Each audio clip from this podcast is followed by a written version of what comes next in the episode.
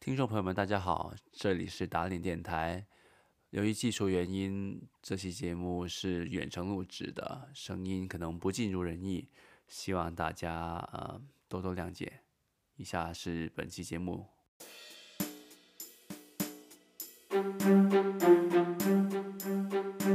Hello，大家好，欢迎收听本期大脸台，我是你们主播小卡啊。今天呢，我们又有嘉宾，而且呢是两位嘉宾，一位是老嘉宾，一位是新嘉宾。先让我们嘉宾介绍一下自己。Hello，大家好，我是你们的老朋友包子，很高兴又见面啦。大家好，我是你们的新朋友老王，大家初次见面，多多关照。老王和包子都是我以前读书的时候是十分要好的朋友。今天呢，啊，把他们请过来呢，其实也是想聊一聊啊过冬的那件事情。因为全世界啊也快进入了，陆陆续续进入了冬天啊，特别是我们身处加拿大，都已经开始下雪了。然后，请嘉宾自我介绍一下自己来自于哪些城市，哪个城市吧。嗯，我先来吧，要不，呃，我来自杭州啊，然后包子。江苏常州，然后我大学的时候是在上海读的，就一直是在南方中部生活。江浙沪，嗯，嗯嗯，对我是一个唯一的北方人，我来自沈阳。嗯，对。我们今天特意把老王请来，就是 作为北方代表队，和我们这两个南方人一起来聊聊啊，南北方是如何啊来过冬的这点事情，对吧？对。啊，然后我们现在三个我们都是生活在加拿大，对。其实我觉得，就是作为一个南方孩子的话，就是来到加拿大，一件很开心的事情是到处都有暖气。哎，那所以我想问一下老王，你们你们暖气是家家都有暖气的吗？就是。地暖还是是的呀，从小到大，所有的家里面都会有暖气。你你介绍一下你们那些取暖设备。取暖设备，嗯，好吧，可能是有几个进阶的阶段。应该最早的话，应该是平房时代，这种时代就是在我出生之前了。就是你们就是大家印象中的那种东北的火炕，就是那种农家的平房小院儿，然后就是可能嗯，在你那个。砖砌的炕下面，然后有一个可以像烧饭用的那种放柴火的地方，然后从那里面就是加柴，然后烧火，然后这样子的话，就是你整个炕都会是热的。然后接下来就是稍微现代一点的话，就是那种暖气片，就是在普通那种楼房里面。然后这种暖气片的话，有一个问题就是它有时候冬天的话，就是因为它是通过热水取暖嘛。然后它那个热水有的时候会在走廊，就是如果比较老的小区的话，就会有一些破损之类的，然后就可能就会有有水流下来，然后冬天会结冰。哦，这是第二第二个阶段，对。然后再往后的话，就是这种，就是我从小到大就是那种地暖，就是现代一点的新一点的楼房就会有这种地暖，就是说它会把暖气铺在嗯整个房间的地下。所以，一般我们这边装修的话，最开始最最先一步就是会先装地暖，然后会在那种瓷砖啊地板下面铺一层呃暖气，所以水流是通过这些地地上的管子，然后流到各个房间。哦，对，现在应该是最普遍的一种了。就是你们就是默认都会装的，是不是？就不是说，嗯。对，像我现在住的这个 condo 里面，就是用风吹的这种暖气，感觉我那边就基本没有。哦，那我们家在常州就太冷的时候，我们装了，我们最后装了那个暖气片，也是用热水流。听你这么说，就我们还生活在你出生之前的年代里。但是其实我们这常州已经很少有人会装暖气片了，基基本上大家都会用空调或者，但现在会装一些地暖啊、中央空调什么的。很少的，就是。呃，前前段时间之前我们家搬家的时候，就是呃搬那个地方，然后就是只有在厕所的才能装地暖，你知道，不是整个家都可以装，就是如果要整个家都装很麻烦的，你知道吗？就对，就是你会觉得卫生间很很舒适，那个大理石都是暖，但其他地方就还是冷的一塌糊涂。对，我觉得应该也建议我爸妈装个那种暖气片，因为太冷了，杭州冬天特也特别冷。对，如果是已经在住的房子的话，如果装地暖可能会有点。嗯，耗时耗力，可能要把 家里面的地砖什么地板都要重新装一遍。暖气片的话，感觉而而且挺贵的，嗯而且不便宜。对，就感觉使用感其实还是地暖会比暖气片的感觉舒服一些。然后是不是会有这么大差别？就是有一种你冬天回到家可以在地上一坐，然后就下面就是温温热热的，你可以在地上躺着的那种感觉，就很舒服。你你躺地会上坐在家里面的地板地上呢？在家的时候，嗯，真的吗？想都不敢想。其实地板是最暖的地方。那你说的第一种就是炕的话，是不是就相当于电热毯一样啊？就是那那除了床上，除了炕上，那其他地方还是冷。这个感觉有点超出我的知识范畴，但感觉以前的话好像 对啊，人人家老王也没经历过。对，可能就是人们可能回家就先上炕吧。感觉吃饭的话，就一切那种做针线活之类的都可以在炕上完成，而且炕感觉是一个很大的活动场地，就应该也可以 进行一些室内活动。前前几年我我妈和我弟弟去哈尔滨还是滑雪嗯还怎么样，他们就专门去体验那种农家乐，就全都是炕。然后后来说后半夜也就热的受不了了，太热了。对，这也是我觉得现在有一个对有一个问题，就是会太热。就像我们家虽然是地暖，但是现在如果供暖了之后，可能家里会二十七八度。就如果你一直把那个暖气打开的话，然后就是那种你一进到家就一定要马上脱掉，然后睡觉的时候也只像夏天一样盖一个很薄很薄的被单儿之类的。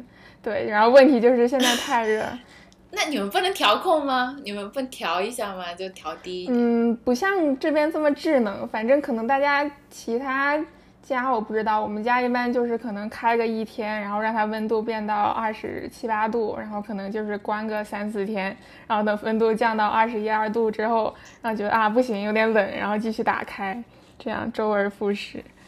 那你们会很干吗？就是开着地暖，如果每天都开的话，会啊，就如果是太热的话，就是会有这个问题。但其实可能有一些新一点的房子，可能就是会有更聪明的办法调节温度。加湿。嗯，对，有可能有加湿之类的。因为我我现在加拿大住的地方，我们就是也是那种暖暖气出来的嘛，它就是可以自己自动在里面风里面就是加那个水，嗯，就不会那么干，就好一点。要不然就如果只开暖空气，就是国内不是都开暖空调吗？哇，真的太干了，有时候、嗯，要放盆水在那里才行。这么高级。我们到你们现在还是你们那种应该也用小的加是吧我觉湿器。没有啊，我们就是要哦自己用加湿器的。嗯，哦，公公寓里是哪种暖气？中央空调吧，应该。也是直接出风的吗？出风的。哦，对，你们住的应该是 house 对吧？对对对，它就是每家都不一样，就可以你自己选择要哪种型号的、嗯或者怎么样，明白。还行，就不会不至于太干，因为太可可可怕了，因为 就是加拿大真的太干了。啊我觉得你们应该也深有体会吧？对，但其实之前感觉我们之间还就是受冻了差不多两三周，就是我们这个 condo 没有开暖气的时候，就因为 condo 没办法，他要统一时间开哦，对，暖气。你们是同同一对，嗯，就也过了一下南方孩子的感觉，是哦，从来没那么冷过。没有，他没有体会过。对我上次就是受冻的那两三周，我老王就和我说，啊，竟然要在竟然要在室内穿棉袄，穿羽绒服。就我我就很司空见惯啊，因为从小到大都是在教室里啊，什么都是没有呃暖空调的，所以都是每天上学都是要穿着大棉袄、大羽绒服，一直待在教室里的，就特别特别可怜。就出去跑个步，可能身上出汗了，然后就还就被风一吹就冷，还是得裹着那个羽绒服。就是室室内可能比室外还要冷，对。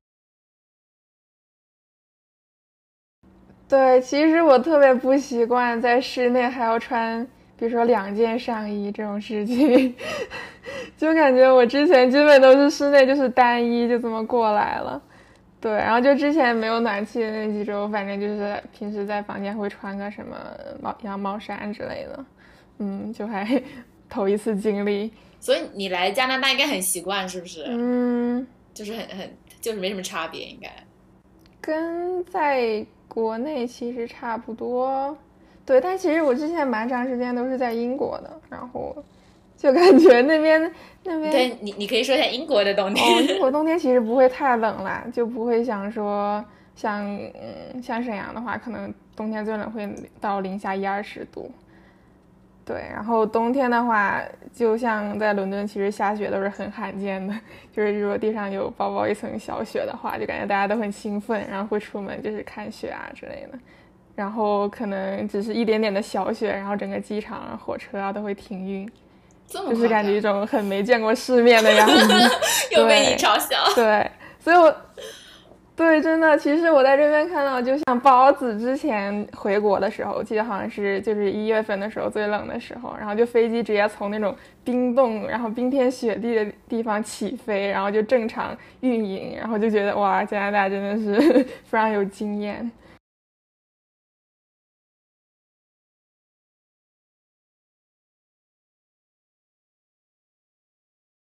嗯，差别的话。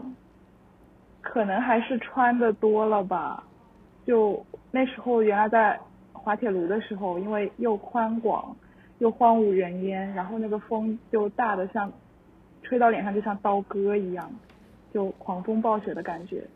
然后那是因为我是习惯，可能小时候会穿棉毛裤、羊毛裤，然后在外面穿一条裤子或者棉裤，然后越长大就穿的越来越少，就我一般冬天可能就只穿一条裤子。在上海的读大学的时候，然后到这边我还是受不了了，我就怕我自己老寒腿，然后我就去买了一条那种加热的棉毛裤穿在里面，然后外面穿一条厚一点的裤子。就你读大读大学的时候就只穿一条裤子，这么冷天在上海？对啊，可能是因为我变胖了吧，就是变胖不是应该觉得不怕冷？再穿什么羊？让我再穿什么羊毛裤什么的，我就可能就穿不下了，就我觉得太麻烦了，实在。然后我就一般只穿一条裤子。啊，那你在加拿大，你穿这么多不会热吗？在室内？我就两条裤子也不多。有时候还挺热的，我觉得。对啊，就是。对。最好能穿能够能脱得上衣，要不然就会。所以一般都待在家嘛，回家就会脱掉。就外面走的时候会穿的多一点。然后还有就是，我记得小时候我们就经常，因为家里又不开空调，冬天的时候，然后我妈妈就会买那种，就怕我怕我写作业的时候手冷之类的，然后就会买那种加热桌板，还有还有脚冷就会加热脚垫，就是那种充电的，然后手扶在上面就会发热，然后脚就是就像捂了个热水袋一样，这种用具。哇，这么高级啊！对，然后这边反正就都是开空调。我我我很喜欢热水袋，就看起来很，我确实我以前也很喜欢热，但我没有你那么高级，这么多学习装备，有点厉害啊！你妈妈。就因为就在冬天在家太冷了，就是你要你又要拿手出来写字的时候就会很冷。你你知道以前有那种手套吗？可以写字桌板，就是那种啊，对啊，但是你手套你写字的时候手指手指头不我就没有过这种。老王，你刚才说什么？你会冬天如果手脚冰冷的话，会尝试泡脚吗？我觉得其实还蛮有用的。会啊，所以我这次就是我们受冻的那两三周，我不就买了一个泡脚盆回来。我就觉得天冷的时候泡脚就很舒服，泡完了就热乎乎的，然后你再裹到被窝里去。但是现在就开了空调，我好像那泡脚盆就没有怎么用过，因为就你每天都很热，浑身就感觉不需要了。对。哎，对我我有个问题要问老王啊，就是。我听说那个东北的这种洗浴文化，就包可能包括泡脚，各种都很受欢迎。但你们包子听说的有暖气，他就不怎么爱泡啊弄啊。那你们那里就是是怎么会有这样的一些文化的习俗？我觉得爱好。我小时候其实就是没有什么意识。就只不过周围的大人都是这样做，所以你可能就是大人的时候洗澡都会带上小朋友一起，然后就跟着，可能从小到大就也司空见惯了。对，但其实长大以后反思一下，其实现在像家里面基本都会有自己的浴室嘛，然后其实在家洗澡也都很方便。我觉得这种可能就是以从以前的那种习俗流传下来的。对，就其实北方人其实。最早的话，并不会每天洗澡，我不知道你们知不知道。我觉得南方孩子应该都是会，就是那种每天洗澡。然后北方的话，没有，真的吗？也是会觉得冷吗？太冷了，就是你可能会小洗，但你太冷了，对啊，那个要把浴霸开到最最大，然后哦热水那可先放一会能就是儿才敢进去。我觉得可能是更难的，比如说像广州那种地方，就可能真的是每天会流一身汗的那种，可能就是有这种习惯，要每天冲一下之类的。没有吧？哦，冬真的吗冬，但可冬天也能我觉得就以前人？们就不会说，尤其是嗯东北，就不会说一定要每天洗澡，嗯可能洗澡就是一件很大的事情，比如说一周一次，或者说更久。对，就是一个其实是一个蛮重要的事情。重 点。对，然后可能也是之之前，嗯、就是稍早一点的那种房子，不会每家家家户户都有浴室。对，所以其实公共洗澡是一个非常重要的呃配套设施，我感觉对。然后冬天很大的一件事情，你比如说周末啊，家长领着孩子，然后去浴室啊泡一泡啊，搓一搓啊，洗一洗啊，对。然后可能就让就流传下来，就即使现在家家户户可能都有自己方便的卫生间，然后就也会有这种习惯，冬天就会去嗯、呃那种浴室泡澡。对我是我你是不是有见过网上那种那种 vlog 就会专门拍那种东北非常豪华的洗浴中心？对对对，最最近那个嗯。那个道月社不是刚拍了一期东北洗浴啊？我就觉得好奢华，就是里面什么都有，我觉得可以根本就是玩一天，就是个景点去打卡那种感觉。是啊，我就是可觉得以嗨一天在里面，对我我自己看觉得很有意思。仪式感。对啊，其他地方都是网红咖啡店、美食店、探店，然后到东北就是什么李雪琴带你探店东北洗浴场，他好像还测评了好几家呢，看起来都对，就感觉好像东北的话就是越做越大，不知道为什么，就感觉都是起码有三四层的标准。就老王，你现在看到雪还会激动吗？就会有那种原始的冲动吗？嗯，不会，可能小学之后就再也没有过了。那你们打雪仗吗？就嗯，对我印象中小学的时候有有过，然后可能初中、高中那个时候就可能学习压力大，也可能是大家就长大了，觉得打雪仗比较幼稚，然后就再也没有过这种经验了。对，但小学的时候感觉出门下雪啊，见到雪啊，在外面还是很开心的，就是还是会激动一下。对，但是我觉得其实对学生来讲，下雪其实还会有另外一种负担。就像我小时候，我的小学它其实会要求学生自己或者学生家长来负责清理操场上的积雪。对，所以一到就是下大雪的日子，然后可能第二天就是学校会要求孩子们就是自己带一些除雪工具啊什么之类的，然后到学校，比如说嗯，大家统一时间，然后某一节某一节什么课间，然后大家所有人都拿着自己的家里带来的铲子啊，什么那种除雪的锹啊，然后就所有人去那个外面操场上，就是铲那些已经结成冰的那些雪。对，哇，这个这个我有点惨，我觉得小小年纪就要铲雪了。对，但我印象中好像我的小学好像会要求男孩子，就是男生要嗯、呃就是统一时间出去除雪，然后可能再后来的话，或者有一些就高级一点的小雪，就是会就是雇那种铲雪车，那就很快了，就是可能那个车开过几圈，然后就会把那个操场都清理好。对，然后现在应该不会有这种事情了，可能只是我小的时候。那我有个问题，那就像冬天你们比如说要做一些课外活动什么的，那你们操场上都是雪，你们嗯，怎么跑步啊？像我刚才说，可能就是已经除好雪了吧，就操场上可能已经清理干净了。但是我小学好像没有过统一跑步的情况，尤其是冬天的时候，可能就是顶多大家在操场上做做课间操你们没有。晨跑？嗯，那你们冬天有户外体育课吗？冬天的话，可能如果真的太冷了的话，体育体育课会改到室内。对，然后就是，其实正常情况下，在外面的话，可能冬天也会会继续做那种课间操啊，这些完全不影响。其实你们有没有发现，加拿大很少有那种室外的那种跑道啊、篮球馆？还是有的吧。你们有没有注意？就很就很少，就很少，因为它一到冬天就用不了。它肯定会有踢足球草坪，嗯但是它就是很少会有那种什么塑胶的，对，因为它就是一到冬天就都用不了。嗯，哦，我说刚才说到那个打雪仗嘛，我想说就是二零一一年是吗？是南方那个大雪灾。零八年吧。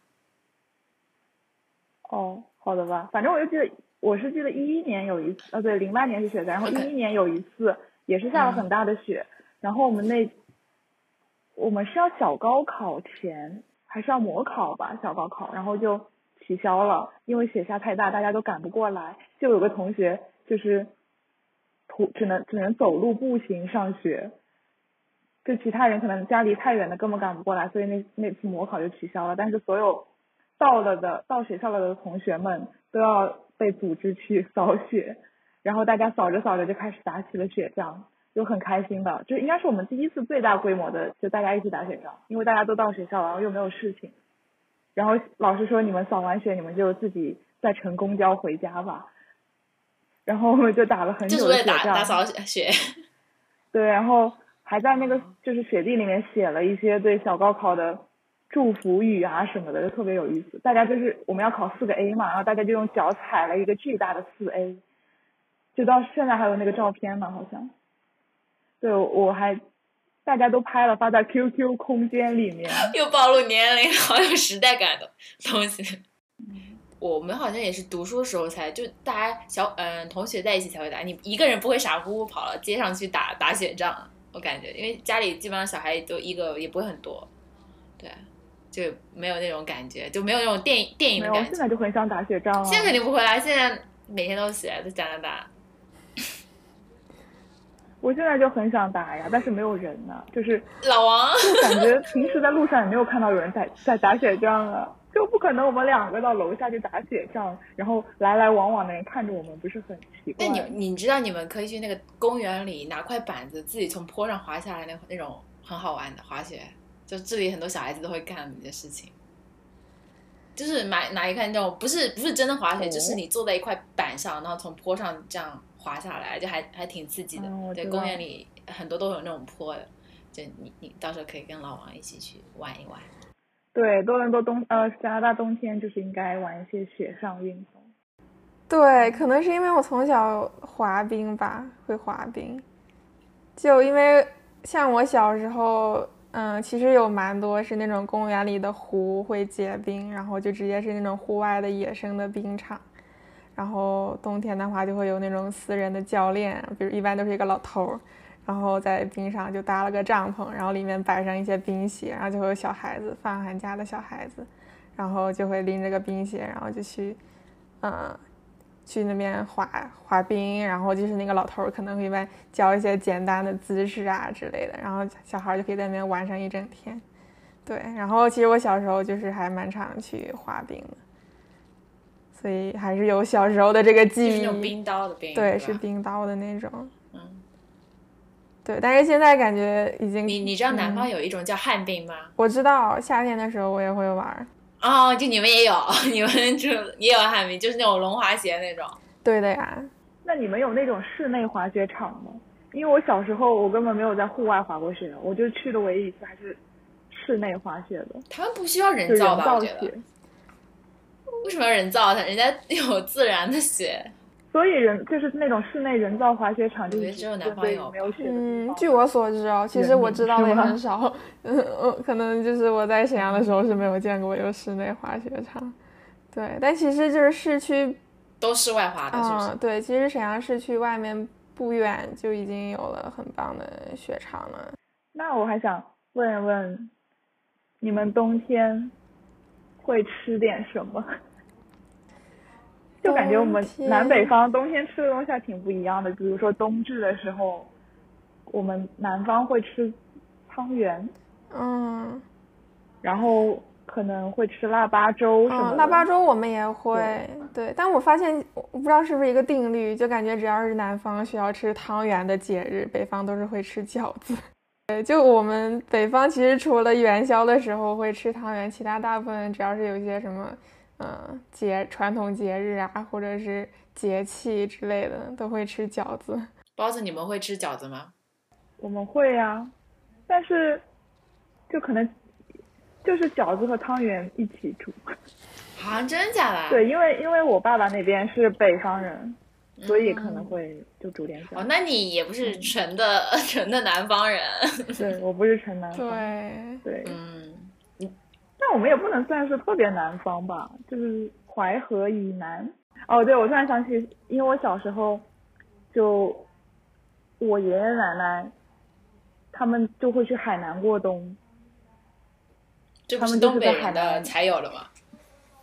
对，对我也我也不知道为什么，反正我我很小的时候，我爷爷奶奶就去海南，然后他们去了，我我整个小学时候他们都在，就每个每到过年冬天的时候他们都去，然后在四五月份再回常州吧。然后我有一年也是冬天就去海南找他们玩了，我就觉得真的好爽。哦，所所以南海南真的是北方人的后花园嘛？对对啊，就感觉可能你爷爷奶奶的那种迁徙计划跟大部分东北的老人们其实是一样的，同步了已经。对，其实真的很多，这真是这样的。对，嗯，像我之前，嗯，就我也有很多亲戚，就我自己爷爷奶奶老了，也他没有去海南过冬，但是就身边有其他亲戚。就是会每年冬天也是去海南那边，然后待到第二年可能三四月份的时候再回来。然后，嗯，反正我自己去海南的时候，去当时去了三亚，然后给我的感觉就是真的感觉周围处处充满了东北人。对，然后就有时候我住的那个地方，然后上下楼梯里就会听到那种就可能是刚去。海边跳完广场舞回来的老太太们，然后在那边聊天，然后一听他们讲话就是熟悉的东北口音，就觉得很亲切。对，然后我记得当时奢华生活啊，我觉得。嗯，对，其实现在感觉去海南过冬可能成本有在变高，就感觉小的时候其实那边去冬天可能租房子可能也会比较划算，可能租个几个月。然后现在去的话，感觉三亚房价可能好像就是慢慢的被东北人炒上来了。嗯，对，其实现在买的话应该也算很贵了。对，对。然后，但是我就觉得去那边其实东北，嗯，尤其是东北老人吧，可能也不会觉得太寂寞，毕竟身边其实还有很多跟自己一样的，就是 背井离乡来过冬的小东北。对。我印象很深刻，就我当时好像是在嗯，就三亚市中心的那个海边，嗯，散步晚上的时候，然后就是会看到那些海边的那种小公园上，就是那种有小广场，然后就是成群结队的那种跳广场舞的大妈们，对，然后就感觉跟我小时候在就是沈阳那边公园，嗯，散步看到的是一样的场景，就觉得仿佛穿越了。我觉得现在可能大家。还蛮多人会选择去广西那边的，就是我在加拿大多伦多的亲戚，嗯，对他在多伦多的亲戚，他们有的时候回国冬天，他们也他们其实家在上海嘛，然后他们也不回上海了，就直接去广西那边，又又暖和，然后还能和那些大爷大妈一起住那种就老人的嗯养老院那种像民宿一样的地方，对，啊对。广西广西的冬天会很暖吗？因为我知道广东广东的冬天也是有点冷的。广西，我我有一年冬天的时候去过一次北海，那肯定比江南暖。嗯，对。然后我其实之前有一次去过冬天的时候去过一次广西的北海，然后我觉得它那边其实还是气候上还是没有三亚这么适合嗯过冬。就其实最冷的时候，其实还是挺冷的，就是还是需要，嗯，比如说在室内的话，还是需要开那种热风的空调，不然室内还是会很，嗯，很冷。然后外面的话，冬天最冷的时候风还蛮大的，可能我当时去的时候也赶上了，就是广西最冷的那一那一段时间。但其实总体上来说，还是比东北的话，外面的气候要好很多。就起码是可以出门啊，自己出门买个菜啊之类的。其实，在东北有时候太冷的话，可能年纪大的人也不方便出门。对，然后如果是在广西的话，其实还蛮多机会就可以出门啊，海边走走之类的。对，然后像你们之前讲的那种养老院，我也见过很多，就是在海边就会有那种独栋的房子，然后它里面其实就是那种，嗯季节性的那种养老院，可能冬天就会有很多老人从北方过来。然后我记得好像就是每天花销还蛮便宜的，就可能你一个月下来可能三四千块钱就包吃包住，然后就可以在那边嗯跟其他的 老人们一起过冬，然后感觉还蛮不错的。对，哦，嗯。那你们冬天买菜什么，真的是一次买一个月的白菜，还是还是还是会每天出去买菜，还是买一周？对大白菜这个问题这个，频率是多少？嗯，我就看那个大连老师王博文吧，应该是他在微博里面就吐槽他妈妈说买了几百斤白菜，嗯每天都在变着法吃白菜，反正可能就是过冬，反正在东北的话有其他准备工作吧。就首先可能要先买一件过冬的羽绒服，这也是一个标配。然后可能要提前要把采暖费交好，这个是最重要的。就是我们那边采暖费可能就是会提前几个月就开始收了，然后一般老人家都会反正就是很早，可能早个几个月就去把采暖费交了，然后可能会给一瓶什么油啊米啊，给一袋米呀、之类的。对，然后再一个准备活动就是老年人们就会开始囤白菜。囤过冬的白菜，或者囤一些过冬的土豆啊、萝卜呀之类的。其实这个要讲的话，就也是要从传统的习俗开始讲，就就可能要讲很久。那个台南费是暖气费是吗？采暖费就是是暖气气费的意思吗对对对，没错，对，这是一项哦非常重要的事情。对，然后像就是你不交就没没了是吧？就暖气就会断掉是吧？对，要提前嗯交好、交完。对，然后没有暖气就过冬还是很难受的。我感觉你们没有暖气，起码还是可以生活。就如果在东北的话，没有暖气，应该就是有生命危险，所以还是暖气比较重要。那如果有人就是生活十分困难、贫穷的人士，他交不起采暖费怎么办？嗯，这种我觉得应该是会有补助的吧。其实好像就沈阳很多国企或者事业单位的话，采暖费不会有个人出，可能就是嗯、呃公司福利的一部分吧。就可能公司就会帮你报销采暖费这种东西。对，可能这种也是我们那边的一种福利，就是会有公司帮忙报还真的销。挺挺不一样。嗯，那你们羽绒服要每年都买吗？还是我因为我印象中我们都是一件衣服穿很多年的，就一件厚的羽绒衣穿很多年。对，但是对你们每年就我还是，就毕竟羽绒服是冬天，就你可能每天都要穿的东西，然后就我我可能会每年都会想买一件新的，然后也有可能人就是有人可以穿很久，但因人而异吧，我感觉。那你们会穿貂吗？你这个好刻板印象啊！你这真的会啊，其实还不少。但是我觉得现在穿貂的话，应该是就是怎么讲，就可能但貂真的很保暖，我听说。就但但现在应该不能是真的貂吧？现在都保护动物都不能有真的吧？没有吧？我听我的那个内蒙古的同学，他在满洲里应该也很冷，就是他们冬天还蛮多人穿貂的。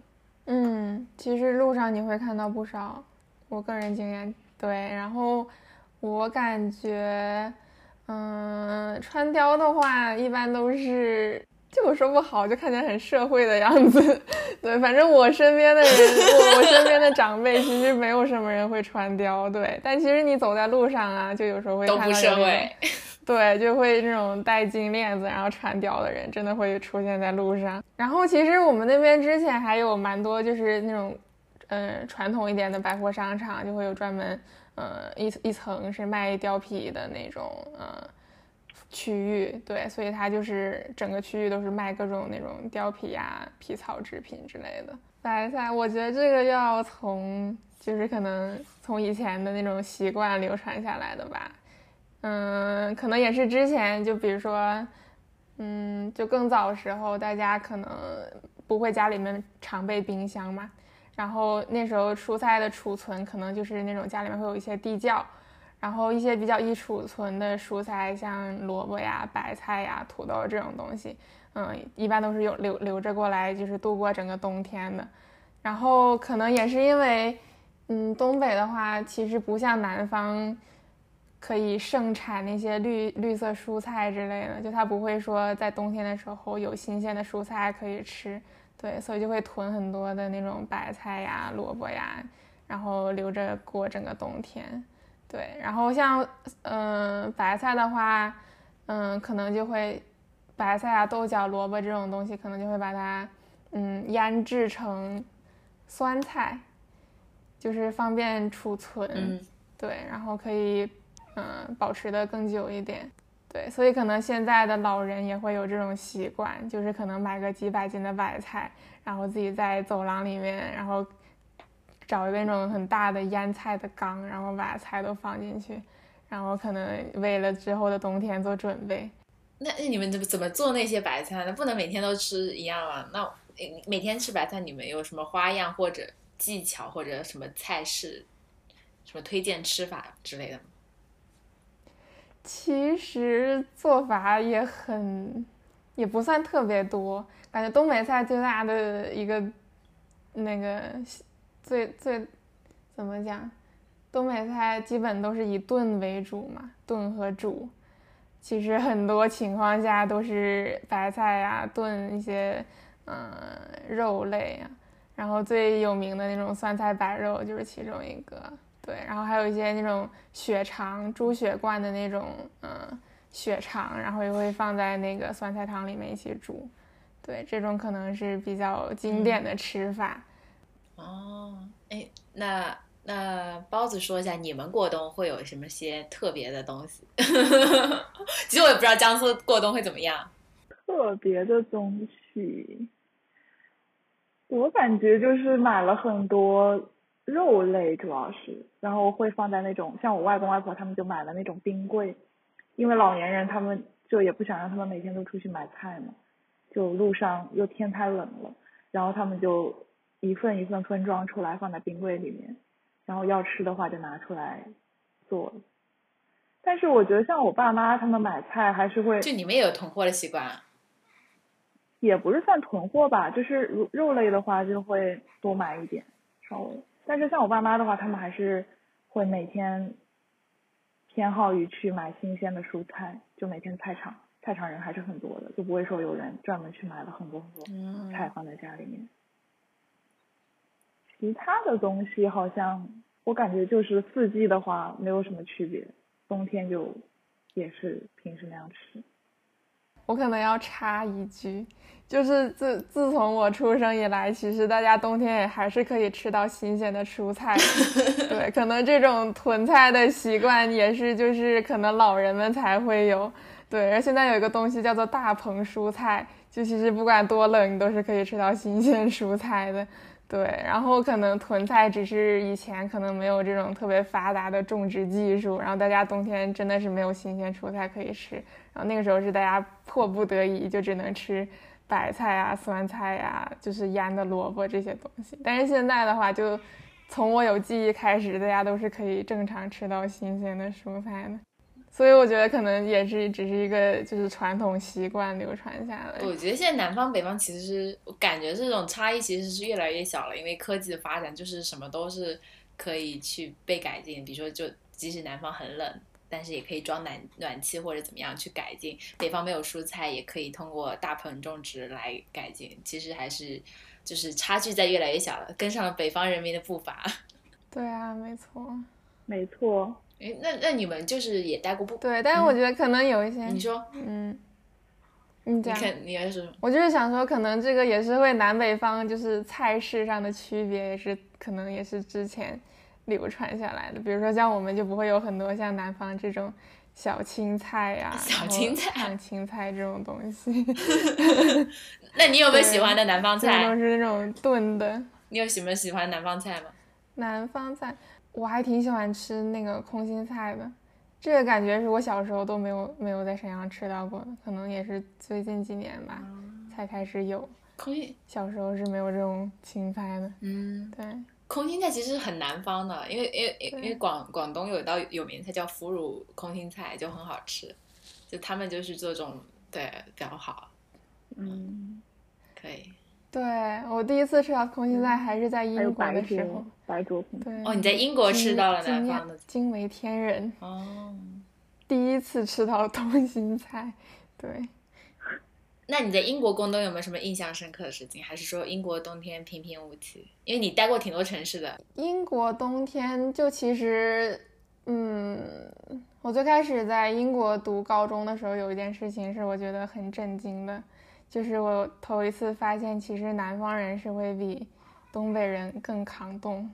哦，然后像我们之前冬天的话，就一定是要里三层外三层，就是毛裤是标呃基本标准，然后一定要穿那种很厚的棉裤，然后才可以穿至少三层才可以出门，不然真的就会冻死的那种。然后去到英国的话，他们的校服是那种下半身是那种格子短裙，然后然后穿黑色的鞋，然后夏天的话一般都会是光腿，然后但是冬天它也不会给你另外款式的校服，所以你冬天还是要穿裙子的。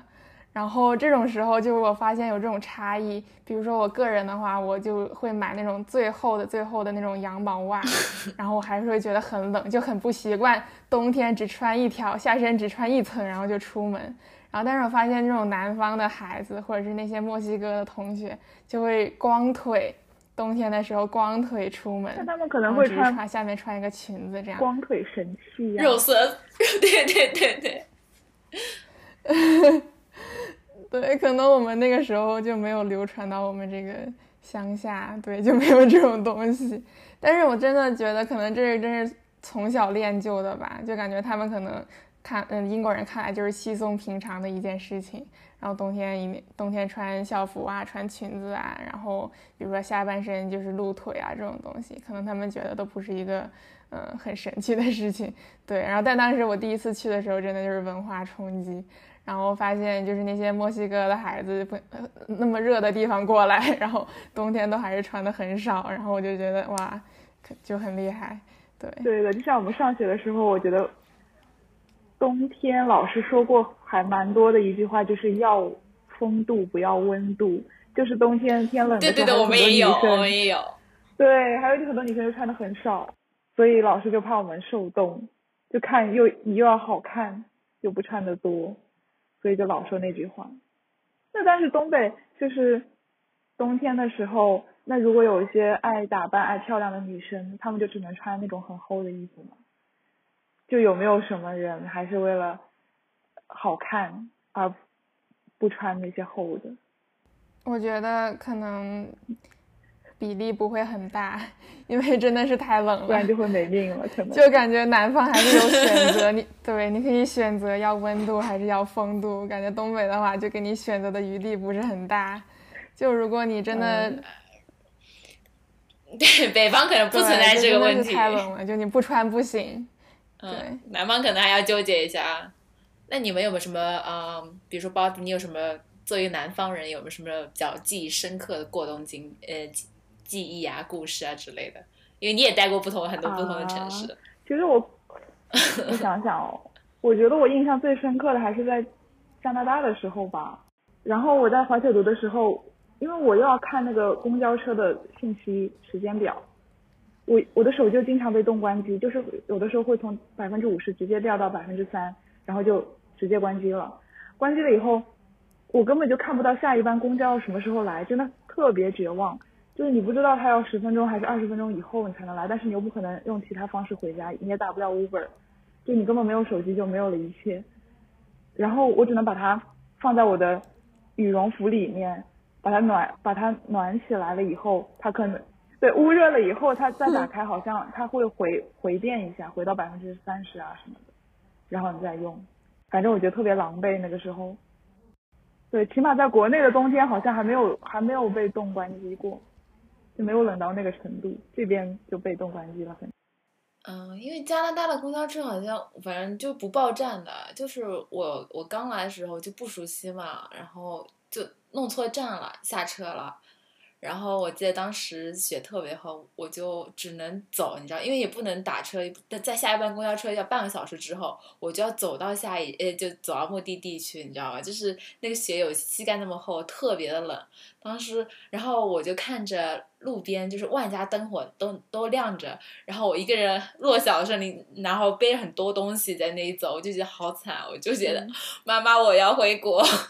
哦，对，就那个，我刚我还要继续把我刚才那排队的故事说完，因为太气愤了。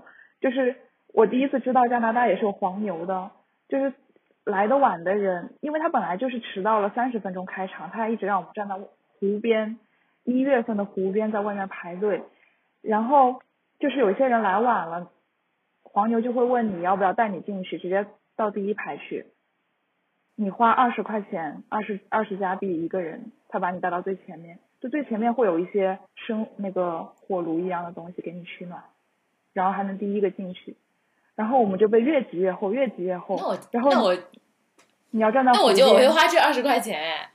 但是我们就你已经等你没有花这了一会20块钱儿，我没花呀，谁知道他等了那么久，而且还 就是我们不算最后来的人嘛，就不想花钱了，我们就一直站在那等，然后迎面还会走来那种。就只穿了一条丝袜的女生，然后整排人全体侧目，就看着那个女生特别像个勇士一样的走了过去。对，反正那次我是我觉得最冷的时候。是我肯定花，这二十块钱肯定要花，嗯。但我就觉得我已经快到了，了，脑壳都会吹得很疼。对，嗯是的，感觉还是得保护好脑子。那你再给你一次机会，你还会花这二十块钱吗？你会花吗？我会，我会吧。但是我就觉得主办方非常不靠谱，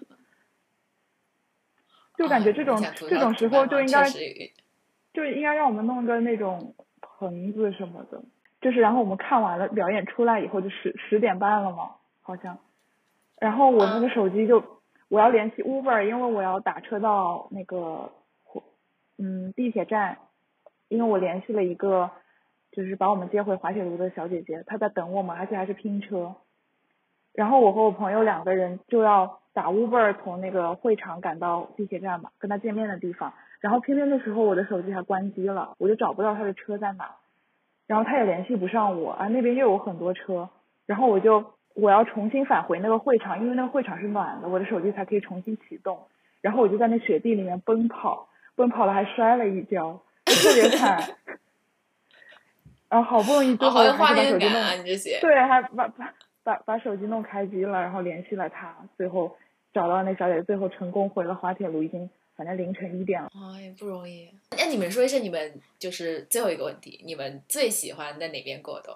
我觉得是有比较的吧。如果你让我在滑铁卢或在多伦多过冬的话，我肯定选多伦多呀。就起码它是有那个地下的，就是有 pass 可以啊多伦多走的。会比湖南很多。对，你可以走到地下去。嗯然后因为它有建筑物嘛，也不会那么冷，就是风不会那么大。然后嗯，如果是加拿大和国内的话，我觉得可能加拿大，因为国内我可能没有那么多钱去开、哦开暖气。气对 还是因为贫穷。对，那老王呢？我现在想了一下，可能都一样没有。我现在觉得可能还是英国的冬天可能比较有意思一点，但是英国会下雪吧？可以做的事情比较多。对，啊，会会下雨，就是雨加雪。嗯。对，很偶尔，可能一年一次。对，冬天的时候会下雨，对，倒是真的，可能雪下的比较少。但是感觉冬天的话，伦敦的话温度不会特别低，很少会有零下的时候。嗯，对，然后这样其实户外的活动啊，其实还蛮多的，就是有很多那种 Christmas market 可以去逛，然后它有专门在海德公园冬天有它专门设立的那个 Winter Wonderland，就是很有名的，每年都会在海德公园举办，然后可以去那边逛逛市集啊，然后玩一些小的项目啊，就感觉其实在户外活动的机会还比较多吧。然后像在国内和在多伦多，其实冬天能在室外做的事情不算太多，对。但其实在，在房间里待着以所以英国有暖气吗？有的，嗯，。对。那我觉得就像今今年这样的话，也你这么说，我觉得伦敦跟嗯温哥华很像。嗯，我觉得是的，很像温哥华，对对，就不会冬天特别冷，就是可以，就是满足你想要出门就可以出门的那种想法。然后感觉另一个就是可能服装上，就你选择会多一点。就冬装也分那种臃肿的哦冬装和你是不是爱亮的冬装，对。然后如果天 嗯，伦敦的冬天是可以穿那种漂亮的冬装出门的，然后如果是在沈阳和在多伦多的话，就只能穿那种保暖的冬装出门，然后这也是一个区别。所所以大家诉求还是就是说，又能够暖和，又能够打扮的美美的，又要风度，又要温度但其实。我觉得今年的没话，错，就像那种国内的，在这边也挺好的，就是无论外面有多冷，你只要在开着暖气在房间里面，就能看到外面飘雪，就感觉自己非常庆幸，还不用出出门上班，还是挺幸福的。嗯，好，今天聊了也挺久，对的，好，谢谢老王和包子今天到我们的节目，期待他们下次再来。好的，那大家再见，希望大家都能度过一个温暖的冬天。好的，大家拜拜。拜拜。